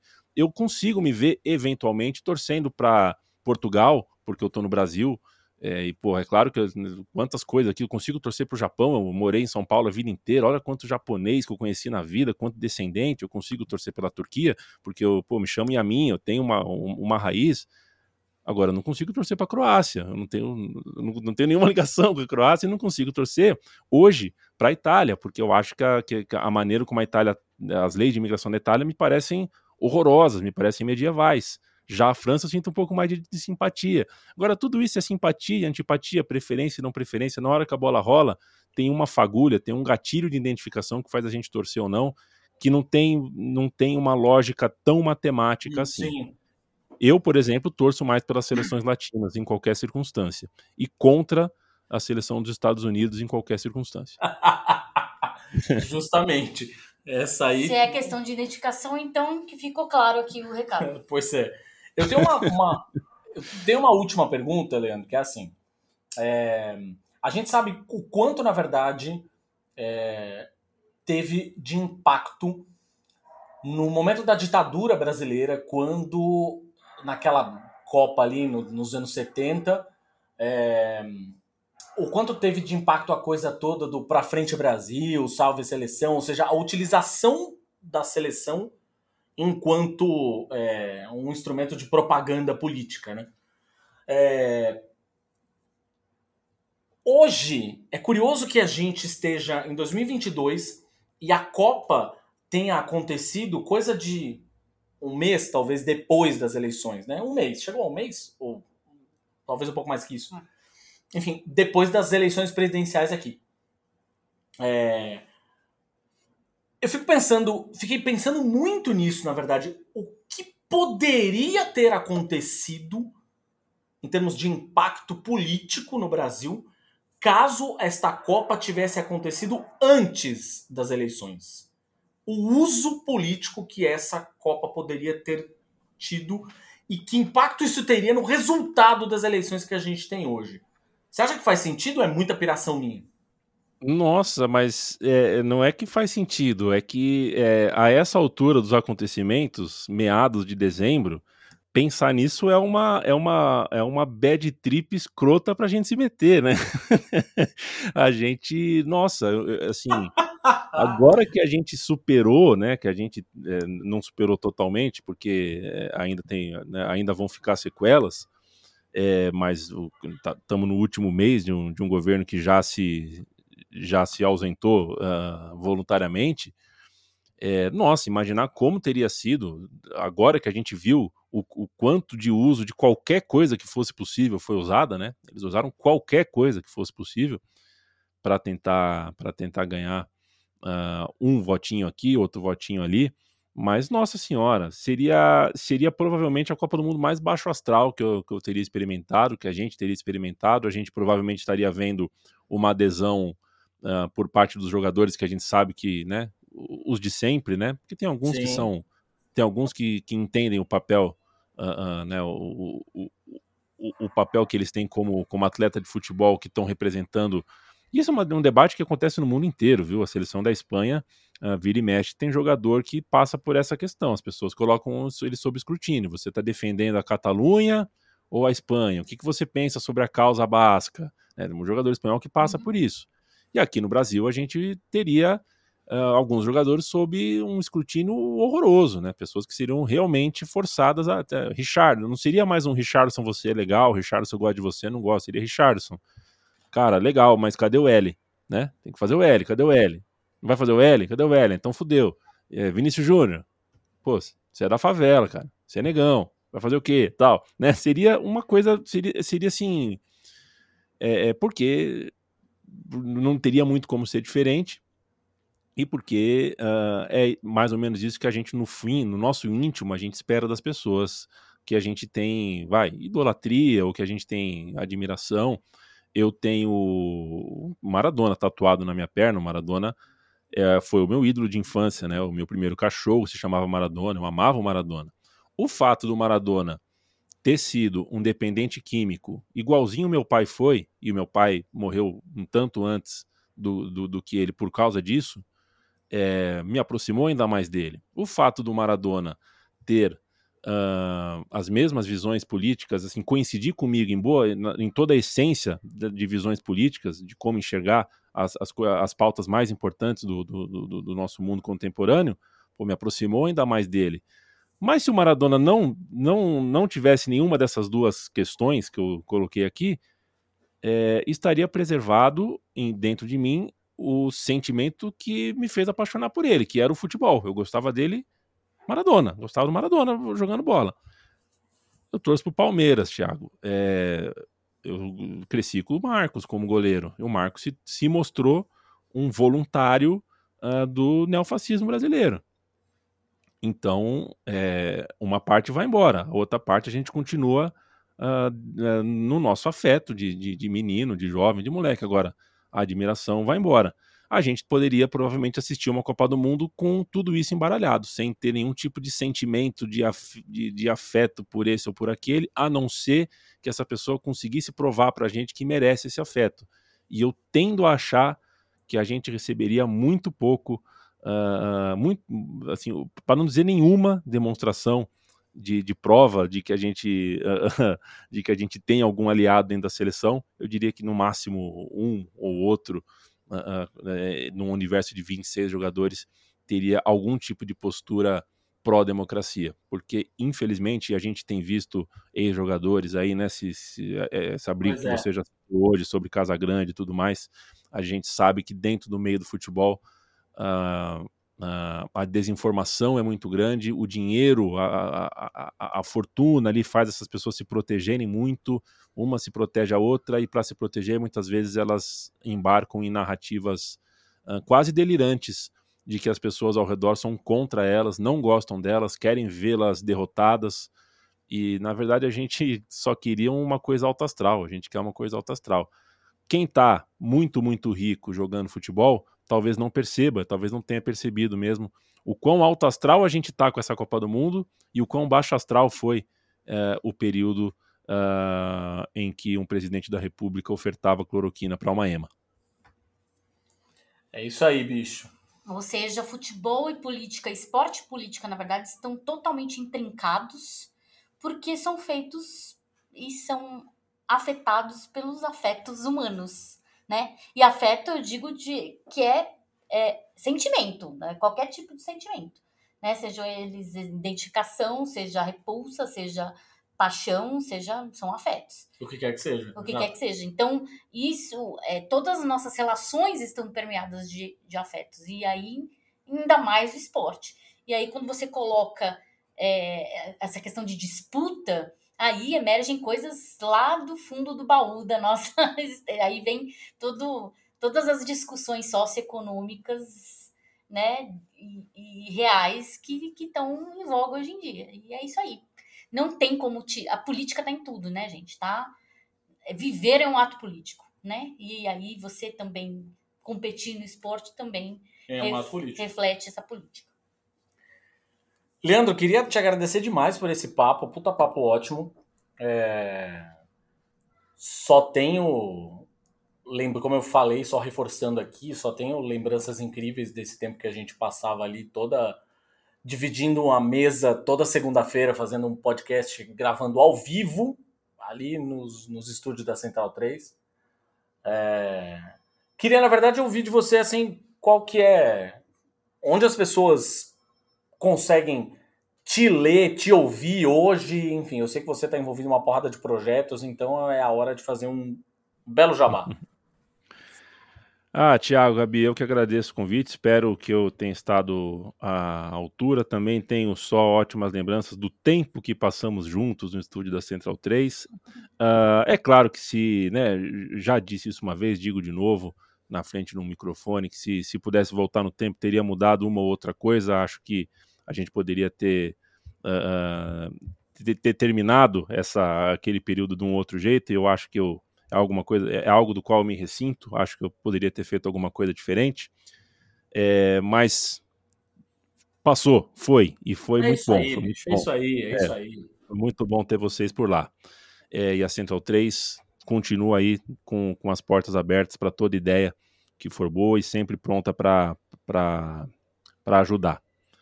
A Central 3 funciona em central3.com.br para quem ainda usa o .com.br e ela tem hoje 20, 21 ou 22 podcasts ativos, entre eles Xadrez Verbal, entre eles Medo e Delírio em Brasília, é, Fronteiras Invisíveis do Futebol, Lado B do Rio, esses são os não futebolísticos, né? Embora o Fronteiras Invisíveis seja também sobre futebol.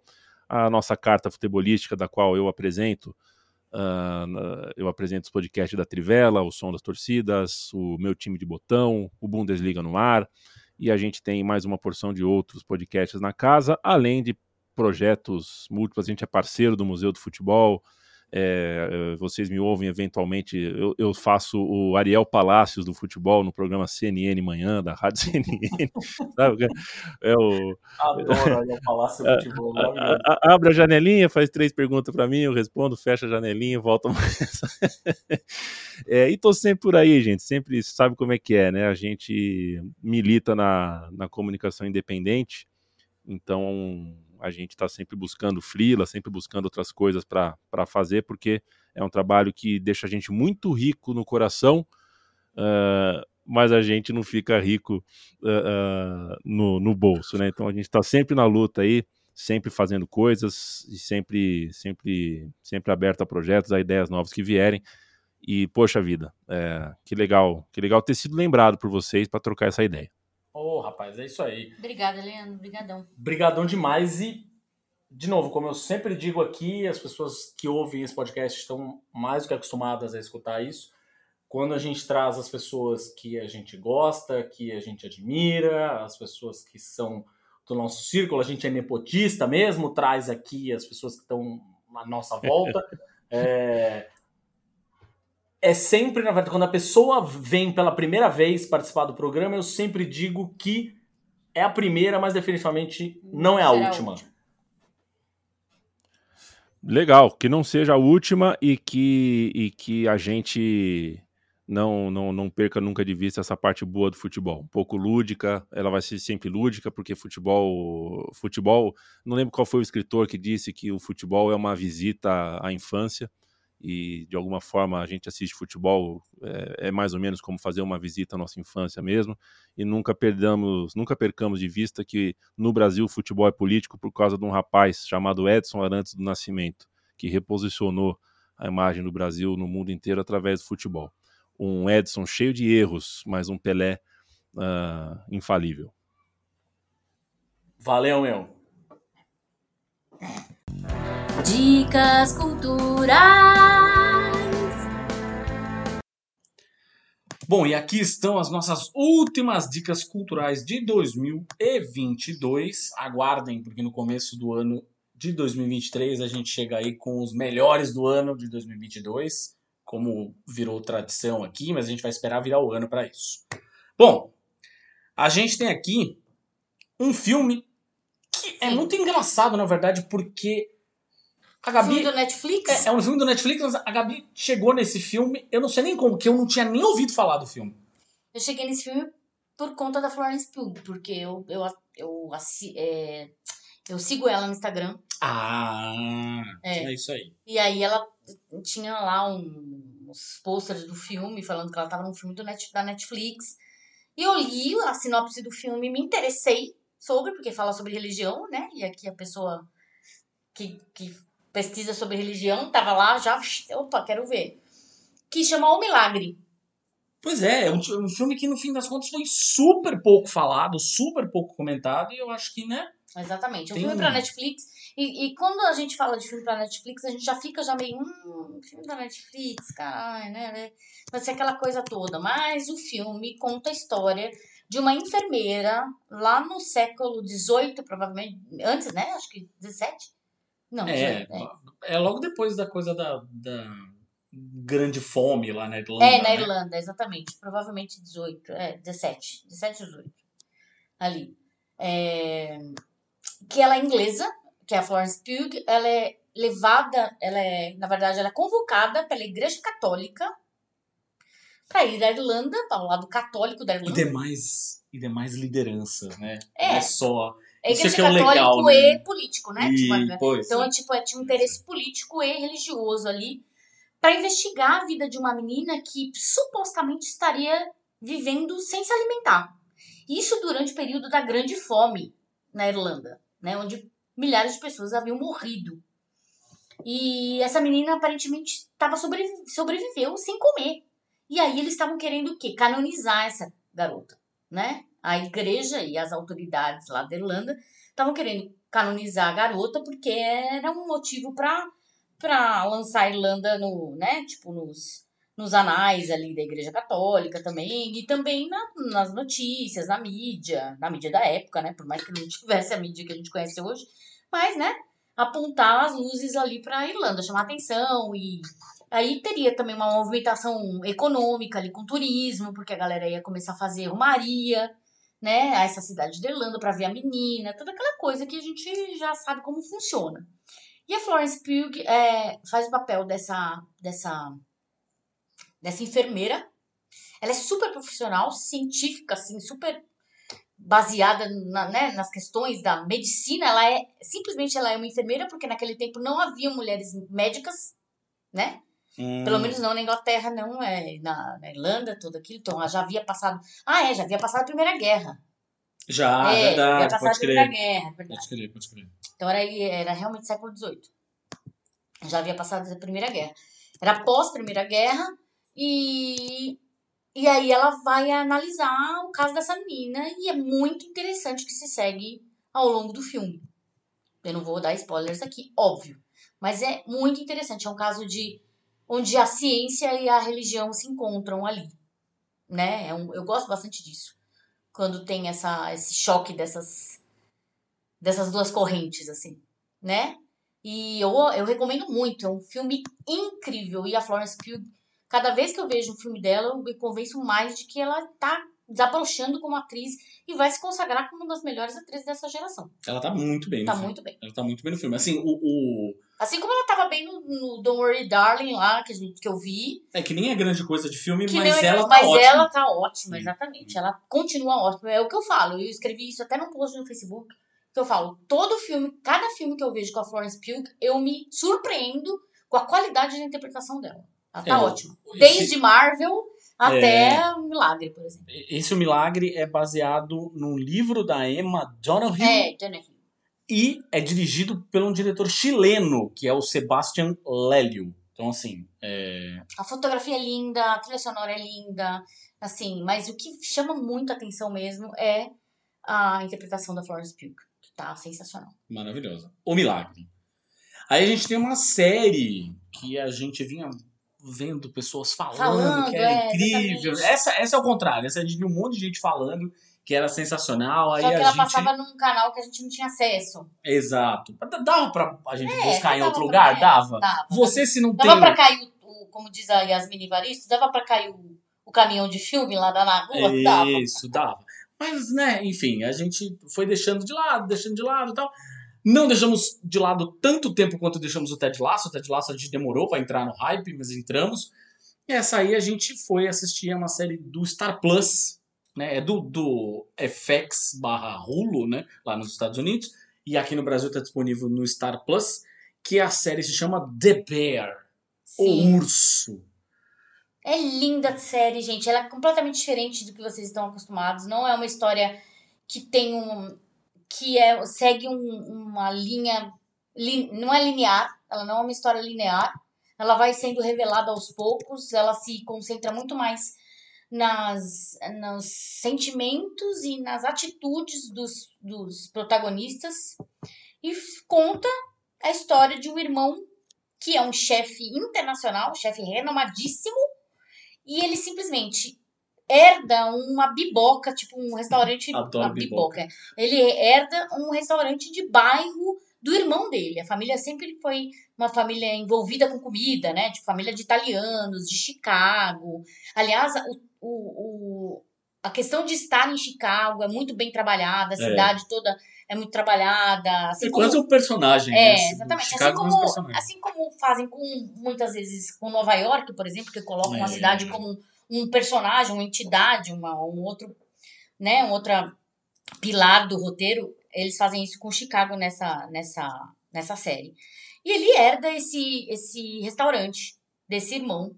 E aí vocês vão ter que descobrir em quais circunstâncias e por quê e, e todas as tretas que vêm com essa com essa herança. Aí. É uma série muito urbana, é uma série muito Moderna. moderna. É, assim, para você entender referências, um dos produtores executivos é o Hiro Murai. Hiro Murai, quem não tá ligando o nome à pessoa, é um dos melhores amigos do Donald Glover, também conhecido como Charles Gambino. E além dele ter sido responsável por alguns clipes do Charles Gambino, como o This is America, que é aquele clipe que explodiu, enfim, né? Ele é o diretor. Ele também é um dos produtores da série Atlanta, que é maravilhosa. com o Donald Glover. É. Então, assim, Que, inclusive É. teve a última é, temporada aí que a gente nem viu. é, precisamos, Precisamos ver. pegar, tá aí na nossa listinha. É, mas essa The Bear tem muito dessa pegada crua, assim, É. sabe? De, de edição. fotografia de muito fotografia. é, fotografia muito crua, muito saturada. Tem uma fotografia saturadíssima.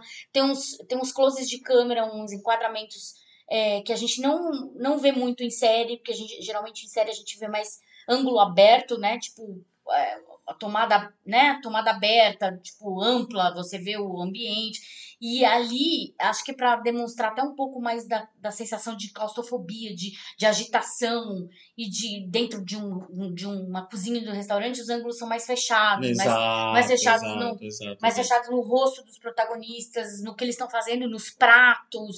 Então, assim, e outra coisa, quem gosta de gastronomia vai amar essa série. Inclusive, achei até uma. Achei até um, um jornalista gringo que compilou todas as receitas feitas na série. A gente passa pra vocês depois no, no, Nas nossas redes nas nossas sociais. redes sociais.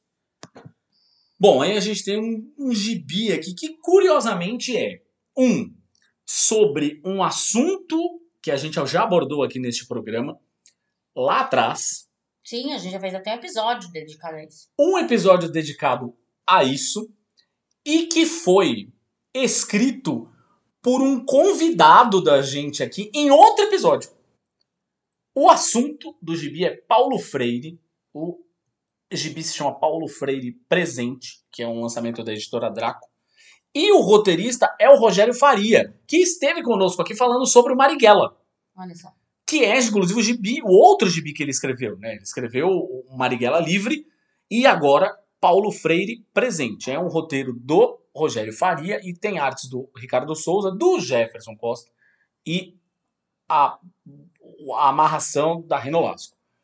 Cara, esse gibi é, na verdade, um presente. Assim. É, é, o, é o tipo de coisa que.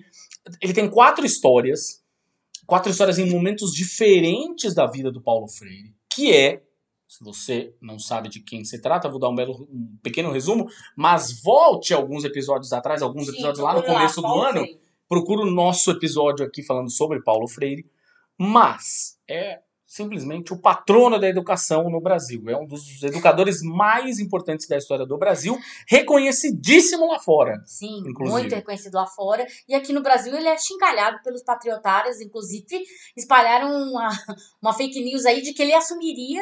O, Ministério da Educação. Pois é. Quisera nós, né? Quisera Pois a é. gente que ele assumisse. Queria muito. Paulo Freire, caso você não, não tenha se tocado, já é falecido, né, Pois é, gente? Vamos lá. É, mas enfim, o Paulo Freire presente é uma, é uma, uma HQ pequena até, enfim, essas quatro histórias são histórias curtas, mas elas dão muito, na verdade, esse panorama de de onde ele veio, de onde veio o interesse dele pela educação e principalmente como era o método de educação dele, o que ele fazia, a maneira que ele se envolvia com as pessoas para construir cidadãos que eram cidadãos bastante é, cidadãos que Pensantes, questionadores. pensantes, questionadores, é isso mesmo, é, ou seja, Ele questionadores. critica muito ah, o que ele chama de educação bancária, né? Que é aquela coisa do professor que só deposita no aluno, né? Tipo, o professor como detentor de todo o saber. Tipo, eu tô falando, eu sei do que eu tô falando, você é aluno, cala a boca e escuta e copia aí. Né? Que é o, a ideia de professor que a gente tem do, né? Sei lá que século é isso, século XV, É. praticamente, sei lá, né? E ele defende toda essa questão do, da troca, de que o prof, tanto o professor quanto o aluno aprendem juntos, constroem. Essa, essa é, a- é o grande cerne da, do, da, como é que se diz, da teoria da educação do, do Paulo Freire, do Paulo Freire, né? É a construção da educação. A educação ela se constrói. Você vai descobrindo e construindo junto com o aluno o que é melhor para ele aprender, como funciona a cabeça dele, como que ele, como qual o melhor método para ele aprender tal tal matéria e assim vai. E ele é estudado no mundo inteiro, inteiro. A, a, a didática do Paulo Freire, né, a pedagogia do Paulo Freire, essa palavra. A pedagogia do Paulo Freire é estudada no mundo inteiro, né? Existem mestres do Paulo Freire no mundo afora e aqui no Brasil ele é, né, muita gente odeia o Paulo Freire. Por que será, né? Porque odeia a educação. Pois é. E quer o quê? Quer fazer escola militar. E o nosso disco, último, última dica de disco aqui, é Movimento Rápido dos Olhos, que é um disco do Rashid, um rapper aqui de São Paulo. É, a gente sempre guarda, na verdade, assim, né? Quando eu vou montar, principalmente né, de, tu, de tudo, assim, né? Gibi, filme, não sei o quê. Eu sempre costumo guardar, na verdade, as, as minhas. Nos últimos anos eu tenho tentado guardar as minhas listas de melhores do ano pro comecinho do ano seguinte. Porque sempre tem aqueles que aqueles aqueles últimos lançamentos aos 45 do segundo tempo que você acaba ouvindo é, bem no finalzinho, e aí se você é daquelas pessoas que fecha a sua lista de melhores em novembro, por exemplo, o que saiu em dezembro pode ter sido incrível, sensacional, e você deixou passar. Eu faço isso principalmente com discos. É, esse disco, por exemplo, é um disco que muito possivelmente vai estar na minha lista de melhores do ano, assim, que é muito foda. É, a gente já entrevistou o Rashid lá no Asterisco, no podcast do Judão, né, que eu comandava lá com a galera. É, Ele é um cara super ligado em cultura pop, adora anime, é, sempre falou do, do apreço dele né, pela cultura japonesa. E esse movimento rápido dos olhos, na verdade, é um disco cujas músicas guiam uma espécie de um álbum visual, que é formado por 15 videoclipes. Né? Então, esses videoclipes você vai assistindo e eles vão contando uma história à medida que você vai ouvindo a música. É claro, você consegue escutar o disco tranquilamente, sem problema nenhum. As músicas separadamente, elas têm uma história, um começo e meio e fim. Mas à medida que você coloca tudo isso junto, conta uma única história. E essa única história tá conectada com vinhetas com a voz do Guilherme Briggs, do dublador, é, como o protagonista dessa história, que é uma história que se passa numa espécie de um futuro distópico.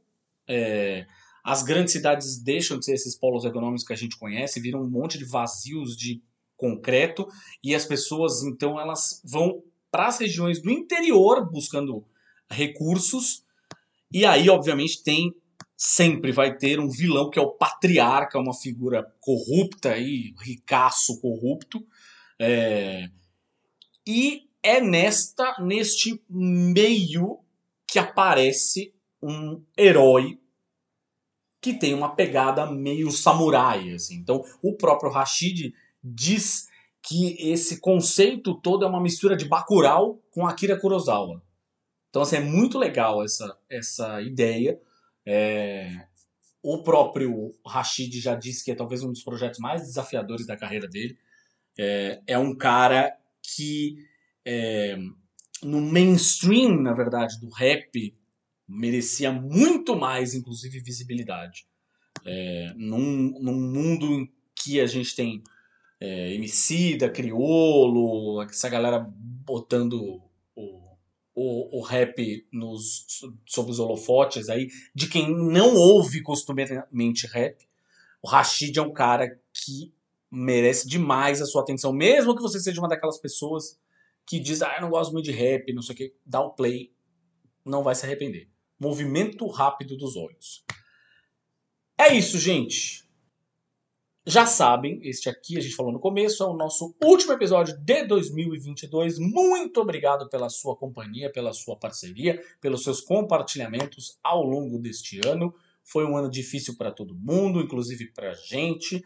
É, nos últimos meses a gente produziu menos episódios do que a gente estava acostumado, que você estava acostumado, mas mantivemos a qualidade, com entrevistados muito legais, é, que a gente se orgulha muito de ter conversado. É, vocês já sabem, vamos ficar aí agora, vamos ter o nosso recesso, como todo mundo. É, voltamos aí lá pela metade de janeiro. Enquanto isso, por favor, façam aí as maratonas, compartilhem, compartilhem esse episódio, claro. É, vamos estar aí na reta final da Copa do Mundo, então compartilhem como se não houvesse amanhã. Mas também ouçam os episódios antigos que vocês não escutaram, compartilhem com os amigos, com a família, façam maratonas, ajudem a gente a continuar crescendo o número de plays, tá? Estamos é, aí em todas as plataformas, você sabe bem. Spotify, Deezer, Google Podcasts, Apple Podcasts. O Or, uh, Orelo. Orelo. Oreo. o Oreo. O Isso, dá um Oreo pra gente. Dá um Oreo pra gente. O Orelo, Orelo, que é aquela plataformazinha show de bola que você entra lá, escuta e cai um, um dinheirinho na nossa conta, enfim, não é uma fortuna, é óbvio. Mas, se você quiser ajudar, assim como tem um esquema lá dentro do Orelo, que é uma espécie de financiamento coletivo também, se você quiser de repente ajudar a gente com Exatamente. 5, 10 real. Faça um. Por exemplo, a gente está querendo planejar esse centésimo programa aí. É de uma forma bem legal, chamar pessoas, é, sei lá, de repente ir para um outro lugar, chamar pessoas, gravar em outro lugar, é, gravar ao vivo. E para gravar ao vivo a gente precisa de equipamento, alugar esse equipamento. Estrutura, Uma exato. estrutura. De repente você ajuda nós aí com uma quantiazinha ali pra gente fazer uma festa. E você também participar dessa festa. Por favor. A gente quer, inclusive, criar mimos para vocês, canecas, camisetas e outras coisinhas mais, imagina, se pega no olho. E pra isso a gente precisa de ajuda, gente. Vamos lá. É isso. Sigam a gente nas redes sociais: Twitter, Facebook, Instagram. Sigam também o nosso, o nosso podcast filhote, o Imagina se Pega no Ouvido. A gente está encerrando a temporada 2022 do Imagina Pega no Ouvido também com uma entrevista muito, muito legal. legal. Muito legal. Uma pessoa sensacional que meu lado fã ficou. É que eu sou muito profissional, assim. Eu acho, eu acho brega, na verdade, quando eu estou entrevistando uma pessoa e fico querendo tietá-la, né? E imagina, já entrevistei pessoas que, caraca, saí chorando e vomitando de nervoso depois que entrevistei. Mas, porém, mantive ali o carão de jornalista. E essa foi uma pessoa que eu gostei demais de entrevistar, de conversar.